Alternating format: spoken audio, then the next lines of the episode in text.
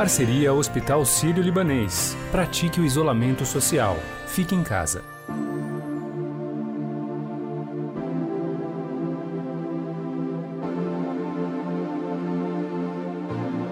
O Ministério da Saúde vai ser transparente com as suas informações.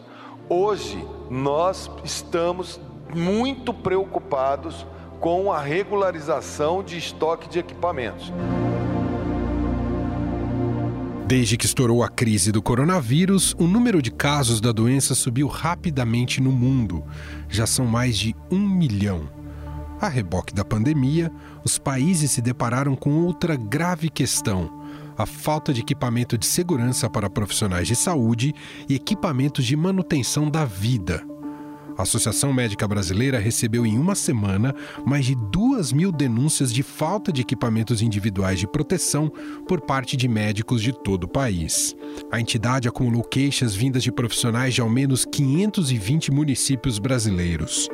Diante dessa escassez de material, o ministro da Saúde, Luiz Henrique Mandetta, revelou que compras desses equipamentos têm sido canceladas nós estávamos comprados, tínhamos, quando começamos a pedir, entregaram a primeira parte, na segunda parte, mesmo com eles contratados, assinados, com o dinheiro para pagar, quem ganhou falou: não tenho mais os respiradores, não consigo te entregar.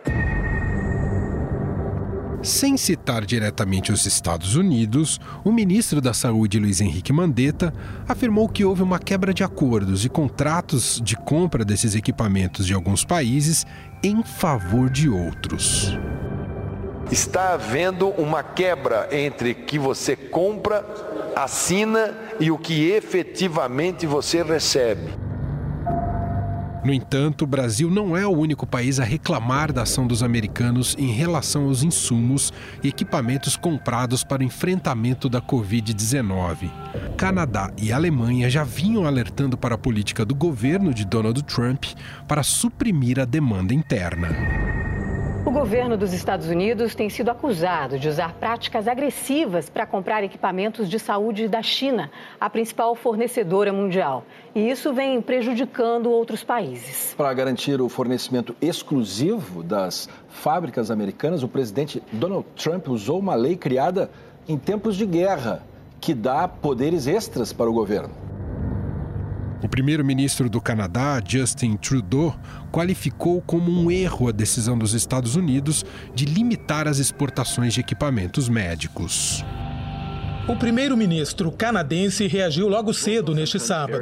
Disse que não pretende adotar medidas de retaliação, mas que seria um erro os Estados Unidos bloquearem ou reduzirem o comércio de produtos essenciais, inclusive insumos médicos. Autoridades alemãs também acusaram os americanos de praticar pirataria moderna e adotar práticas do Velho Oeste depois que uma carga de máscaras N95 foi retida na Tailândia. O secretário do Interior de Berlim acusou o governo americano de pirataria moderna. Ele disse que os Estados Unidos confiscaram 200 mil máscaras destinadas aos policiais da cidade e que foram compradas de um fabricante americano. As máscaras estavam no aeroporto de Bangkok, na Tailândia, a caminho da Alemanha. A França também se queixou. Autoridades disseram que os americanos pagaram preços elevados por um estoque de máscaras da China, que já tinha sido encomendado pela França. Mas isso não acontece apenas fora dos Estados Unidos. Para garantir o fornecimento exclusivo das fábricas americanas, o presidente Donald Trump usou uma lei criada em tempos de guerra que dá poderes extras para o governo. Com isso, o líder americano impõe que toda a produção da maior fabricante do mundo de máscaras N95 permaneça nos Estados Unidos. Diante desta medida, a empresa 3M suspendeu o envio de máscaras que já estão sendo fabricadas para o Canadá e para a América Latina. A empresa 3M divulgou num comunicado que a ordem do presidente americano suspende o envio de máscaras que já estão sendo fabricadas para o Canadá e para a América Latina. A empresa afirma que há implicações humanitárias, porque ela é fornecedora imprescindível de máscaras para esses países. Apesar da embaixada americana no Brasil negar que houve um bloqueio de uma compra de equipamentos do Brasil, Donald Trump foi enfático e disse que fará tudo para conseguir o que os americanos precisam. We need the masks. We don't want other people getting it. That's why we're that's why we're nós vamos agora até Washington, nos Estados Unidos, conversar com a correspondente do Estadão, Beatriz Bula, sobre essa situação. Olá, Bia, como vai? Oi, Emanuel, tudo bem? Bom, momento delicado de tensão no planeta todo com o avanço do novo coronavírus. Os Estados Unidos vivem uma situação é, super delicada e já trágica, podemos dizer assim. E, e enquanto isso ocorre, né, o, o governo é, tem, e aqui não só o governo, né, mas há toda uma batalha para garantia de suprimentos básicos de saúde para atendimento das pessoas. E aí, os Estados Unidos têm se imposto perante ao mundo e causado muitos atritos. É isso, Bia? Queria que você explicasse para a gente o que está acontecendo. Emanuel, o governo americano começou a se preparar para essa pandemia muito tardiamente, apesar dos sinais é, desde o final do ano passado e em janeiro, sinais muito fortes de que é, essa questão não ficaria restrita à China. E aí o atraso em se preparar tem gerado uma cobrança muito intensa em cima do presidente Donald Trump para que ele responda e ajude estados e municípios a se equiparem, a terem os equipamentos médicos suficientes.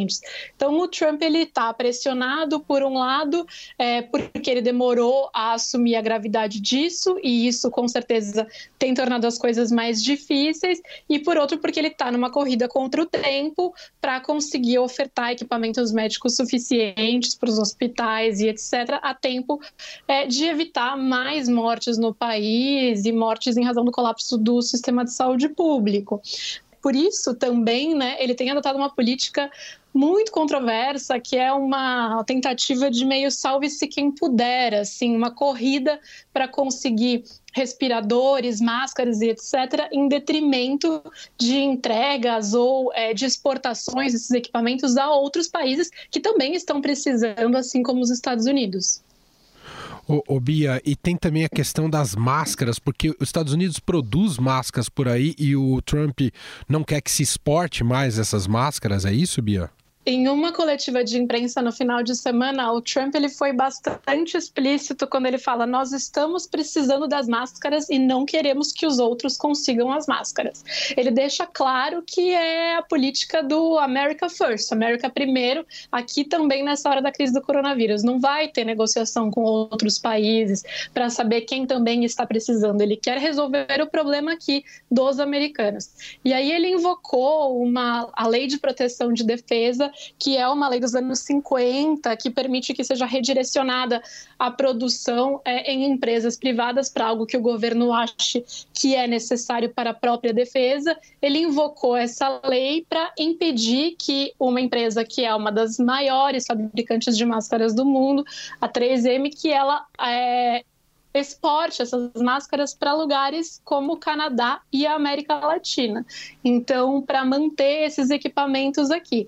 Isso tem colocado os Estados Unidos numa rota de colisão direta com é, aliados como o próprio Canadá e com a Europa também, que alguns países europeus têm se insurgido e falando que compras que eles têm feito de equipamentos que viriam da China, por exemplo, estão sendo, estão acabando nos Estados Unidos no final, porque ou os americanos fazem um tipo é, de contraproposta muito mais ofensiva, então oferecem mais dinheiro, pagamento adiantado, ou então houve até uma acusação por parte da Alemanha Alemanha de que houve um tipo de pirataria moderna, ou seja, de que quando uma carga foi desembarcada de um avião para outro, os Estados Unidos teriam é, redirecionado aquela carga de equipamentos médicos para aqui para o, o país, para os Estados Unidos. Os americanos negam que isso esteja acontecendo, mas enfim, o que se vê é sim uma batalha global por esses equipamentos e os americanos sendo bastante incisivos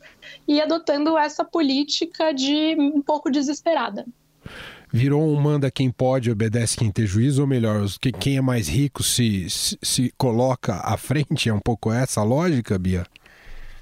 Um pouco essa lógica e um pouco diferente do que se esperava dos Estados Unidos em um momento de crise, em outras crises globais, os americanos eles tentam se colocar como uma liderança na busca de soluções comuns para essa crise, em convocar, por exemplo, é, reuniões multilaterais. Essa não tem sido a política do presidente Donald Trump. A China tem aproveitado um pouco esse vácuo para tentar oferecer é, uma parceria com alguns países que estão precisando agora, por exemplo, alguns países europeus, mas o fato é que essa política americana ela tem buscado sim resolver o problema aqui é, no país que está chegando, está entrando aqui nas suas semanas mais críticas. As autoridades têm falado que os americanos têm que se preparar para viver talvez a semana mais triste da vida deles. Eles falam que é, cerca de 3 mil pessoas podem morrer por dia quando chegar no pico do problema aqui nos Estados Unidos, que deve acontecer agora no meio de abril.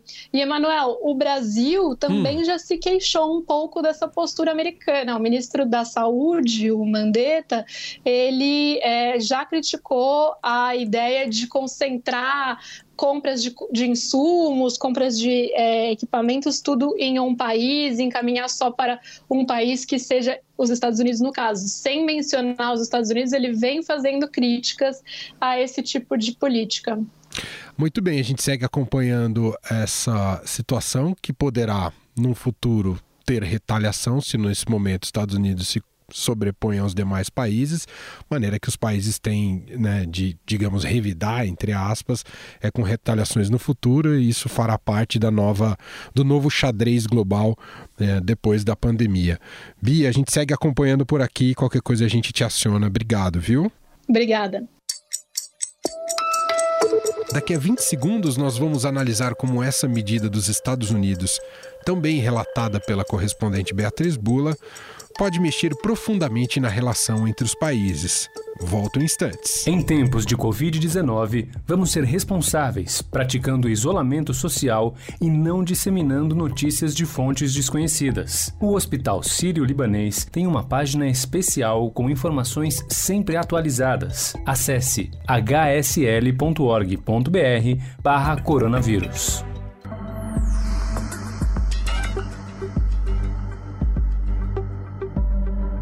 Anteriormente, vimos que a luta para conseguir importar insumos e equipamentos para o combate à Covid-19 tem levado um atrito entre nações. Em uma das inúmeras coletivas do Ministério da Saúde, Luiz Henrique Mandetta alertou que, após a pandemia, o mundo não poderá mais depender de apenas um fornecedor. Quando o mundo acabar dessa epidemia, eu espero que nunca mais o mundo cometa o desatino de fazer 94, 95% da produção de insumos que decidem a vida das pessoas num único país. Inclusive, uma das medidas anunciadas pela pasta foi a de reforçar a produção nacional de respiradores mecânicos. A gente já consegue hoje falar em 300, 400 respiradores por semana só na produção nossa interna para o SUS. Então já estamos aumentando isso para 3 mil, 4 mil por mês, o que dá fôlego para a gente acompanhar com autossuficiência. Afinal, quais as consequências que teremos diante da decisão americana de intervir em acordos para garantir equipamentos para o país? Poderemos ter retaliações comerciais? O mundo terá que rever a dependência de um só país para aquisição de determinados produtos? Sobre isso, eu converso agora com o professor do Instituto de Relações Internacionais da USP e pesquisador do Instituto Nacional de Estudos sobre os Estados Unidos, Felipe Loureiro. Felipe, tudo bem com o senhor? Obrigado por nos atender aqui. Olá, Manuel. Um, um cumprimento para todos os ouvintes. É um prazer estar aqui no podcast do Estado. A gente ouve muito, professor, falar nesse momento de, de, de, pandemia, né? Se fala muito dos termos solidariedade e cooperação.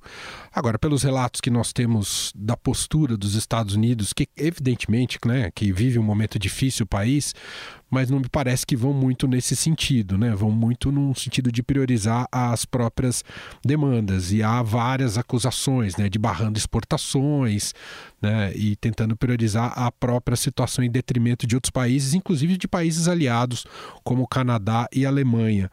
Qual a leitura que a gente pode ter disso na hora H, na hora que a coisa fica difícil, cada um só quer pensar no, no, nos seus próprios interesses? É isso, professor? Olha, Emanuel, é uma situação muito complexa que a gente vive atualmente.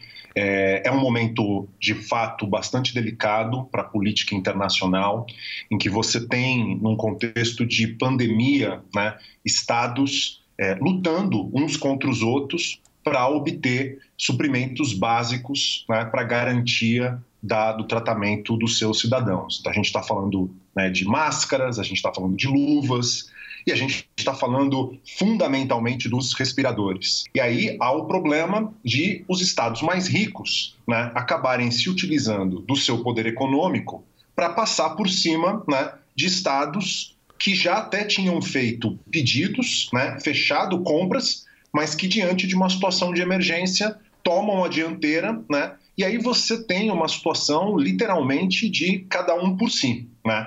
Então você falou sobre a questão da solidariedade, né? a gente vê muita solidariedade dentro do espaço nacional. Agora, quando você vai para o plano internacional, a coisa realmente está muito complexa, né? e eu temo que isso pode gerar consequências gravíssimas para a política internacional no futuro. Professor, existe alguma consequência formal para essa atitude dos Estados Unidos? Algum país poderá reclamar em algum tribunal internacional? Isso pode ter alguma uh, consequência real para pro, os americanos? Na verdade, se como você tem uma, uma compra que está em andamento, né? nada impede um, um, uma empresa chinesa, por exemplo, né, é, deixar de vender aquele produto para um determinado comprador e comprar né, e vender para um, um outro tipo de comprador. Evidentemente que, se, né, do ponto de vista legal, a empresa que estaria rompendo o contrato. Né? Caso você tenha um contrato firmado, né, quem te, teria responsabilidade nesse sentido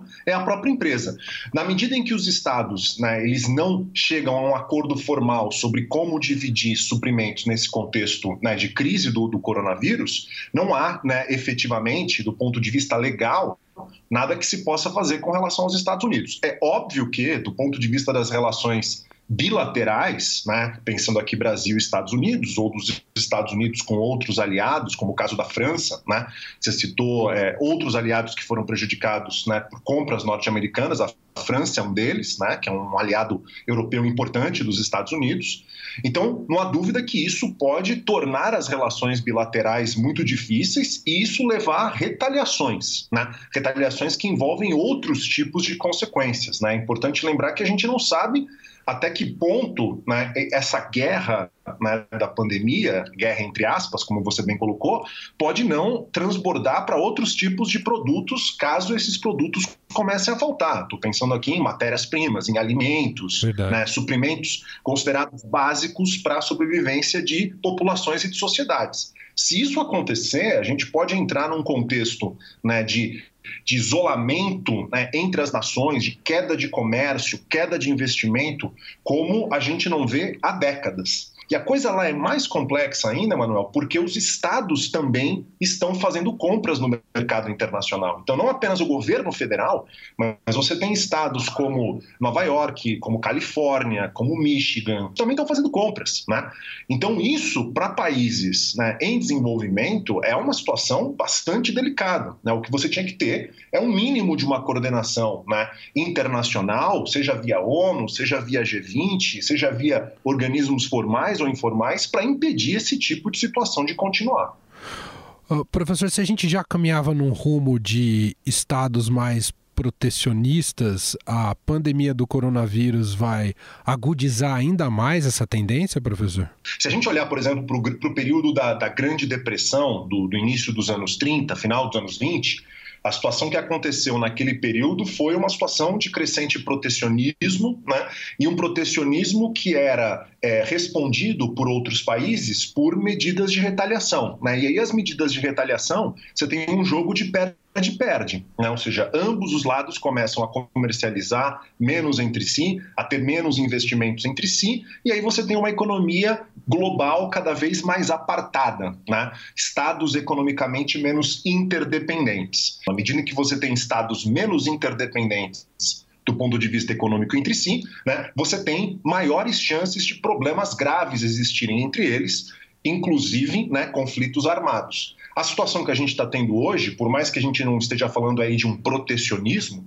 você já tem vários estados proibindo exportações de itens básicos para conter o coronavírus. Isso já está sendo recebido por retaliações por outros estados. E essas atitudes que nós estamos discutindo agora de guerra pela compra de equipamentos tende a piorar ainda mais a situação. E eu vou além, né? Eu acho que o ministro Mandetta fez um comentário na, na, na, na coletiva do dia 1 de abril da semana passada, em que ele mencionou quão complicado é você ter, num país, que é o caso da China, né, uma concentração tão grande de capacidade produtiva para esse tipo de suprimento médico. Então, eu acho que um outro elemento importante que vai aparecer na economia política internacional pós-coronavírus são estados preocupados em garantir uma estrutura produtiva de considerados bens estratégicos dentro das suas fronteiras nacionais. Quando a gente tem um inimigo que é invisível, que é um vírus, ter capacidade bélica não significa muita coisa.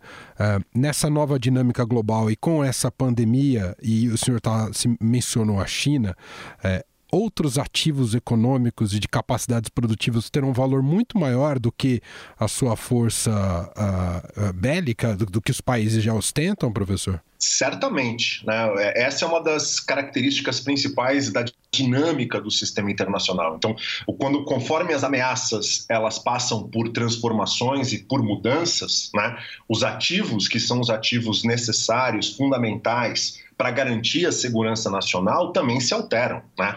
Então, diante de uma ameaça tradicional, é óbvio que você ter uma estrutura militar bastante desenvolvida é chave para é, bater contra esta ameaça.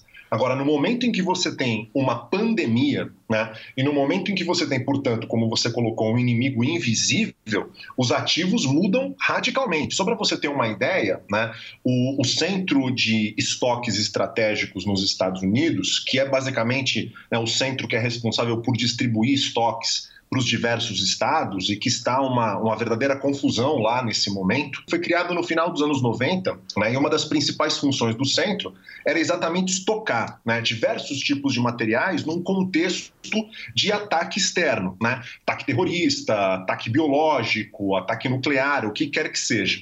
Então, o centro ele tem hoje um estoque que é absolutamente não condizente com a ameaça externa que os Estados Unidos está sofrendo. Muito bom. Nós ouvimos Felipe Loureiro, ele é professor do Instituto de Relações Internacionais da USP e pesquisador do Instituto Nacional de Estudos sobre os Estados Unidos, gentilmente atendendo aqui a nossa reportagem. Professor, muito obrigado pela entrevista e até uma próxima. Obrigado, Emanuel. Eu que agradeço. Um abraço aos ouvintes. O Estadão Notícias desta terça-feira vai ficando por aqui. Contou com a apresentação minha, Emanuel Bonfim, produção de Gustavo Lopes e montagem de Nelson Volter. O diretor de jornalismo do Grupo Estado é João Fábio Caminuto. Para mandar o seu e-mail para a gente, podcast.estadão.com. Nos falamos logo mais às 5 da tarde com mais uma edição do podcast Na Quarentena. Um abraço e até lá! Estadão Notícias.